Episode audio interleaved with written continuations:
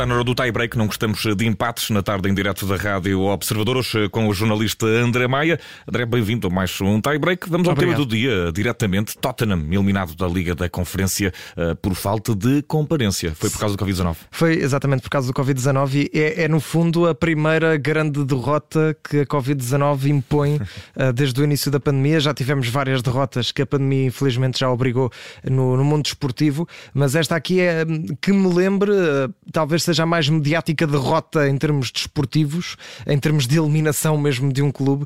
Uh, desde o início da pandemia, o clube inglês está fora, e isto porque ia ter o jogo decisivo agora da, da fase de grupos, do, ele estava no, no, grupo G, ia ter esse jogo decisivo frente ao Stade de Rennes, mas uh, por causa do surto de Covid-19 que há no plantel dos Spurs, uh, o Tottenham e o Rennes acabaram por decidir adiar esta partida e tentar encontrar uma solução para, para a mesma. Ora, diz agora a UEFA que apesar de todos os esforços não foi encontrada uma solução que no fundo servisse os dois emblemas, não é? Não apenas o Tottenham, que era quem pediu o adiamento, mas sim os dois. Não foi encontrada essa solução e, portanto, a solução que neste caso é encontrada é do lado da UEFA, fica a bola do lado da UEFA e aqui entra em campo o regulamento que foi aprovado precisamente depois das paragens dos campeonatos uh, por causa da pandemia e o Conselho de Controlo Ética e Disciplina da UEFA decidiu aplicar esse novo regulamento que diz que nestes casos, caso não haja uma solução encontrada pelas duas equipas, acaba por uh, dar falta de comparência. 3-0 o Tottenham frente ao Estado de Rennes, 3-0 perde aqui entre aspas, está fora, o Rennes segue em frente e, e vai, vai para o playoff da, da Liga Conferência da Europa frente ao Rápido Viena,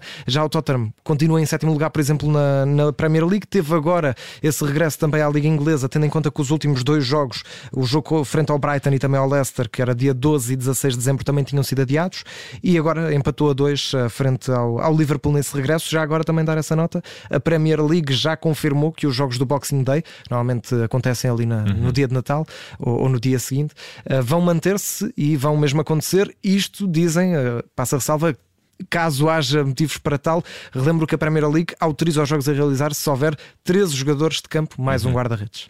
E vai ser um Boxing Day a, a cumprir-se apenas, talvez no dia, só vamos descobrir Sim. até lá, até porque está difícil a situação em Inglaterra com alguns dos encontros.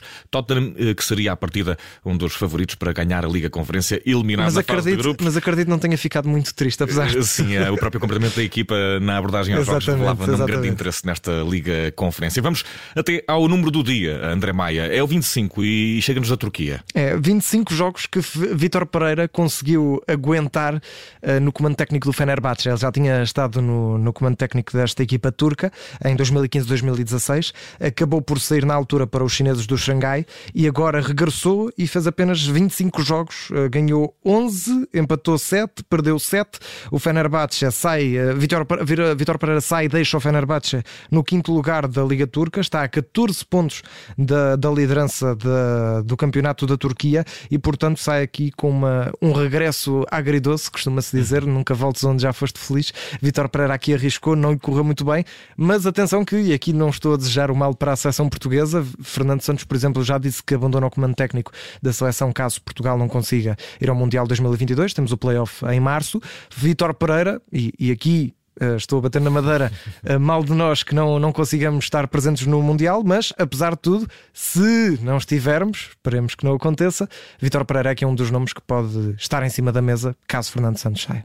André Maia, aproveitar a memória do dia também para antecipar a sucessão de Fernando Santos na Seleção Nacional. Vamos eh, à memória do dia, André Maia. Vamos à memória que é uma memória muito curta. Aliás, é curta, tal como o momento que vamos apresentar. Vamos apenas viajar um ano, vamos até ao ano passado. momento momento em que, neste dia, no dia 20 de dezembro de 2020, Rafael Leão marcava o golo mais rápido da história da Liga Italiana. Aqui é o apito do árbitro para o início do jogo. So Milan in white here on the offensive straight away, going for potentially the fastest goal ever. Portanto, foi muito rápido. é um momento tão, como dizia, tão Eu tentei contar os segundos, não posso. posso dizer, são 6,2 segundos. 6,2 segundos, eh, aliás, 7,2 segundos foi quanto demorou este, este golo de Rafael Leão, eh, quanto demorou esta, esta jogada desde o início do jogo até a bola entrar na baliza. Foi uma partida entre o AC Milan e o Sassuolo. Rafael Leão bateu este recorde, é o, o golo mais, mais rápido da história da, da Série A. Na altura, foi um dos primeiros momentos em que Rafael Leão começou a, a dar que falar, uhum. neste caso no AC Milan, e, e agora já uma das, das figuras eh, da, da equipa italiana e, e esperamos que ainda dê mais que falar. Estávamos a falar há pouco da seleção portuguesa, um recorde já é dele, esperemos que bata muitos mais, por exemplo, na nossa seleção. E André Maia está feito o tie break por esta segunda-feira. Estás de regresso depois do Jornal das Sete para uma pequena surpresa, não vamos falar disso agora. Gostaste eu tanto já... que, que acho que eu vou. Até já. Até já.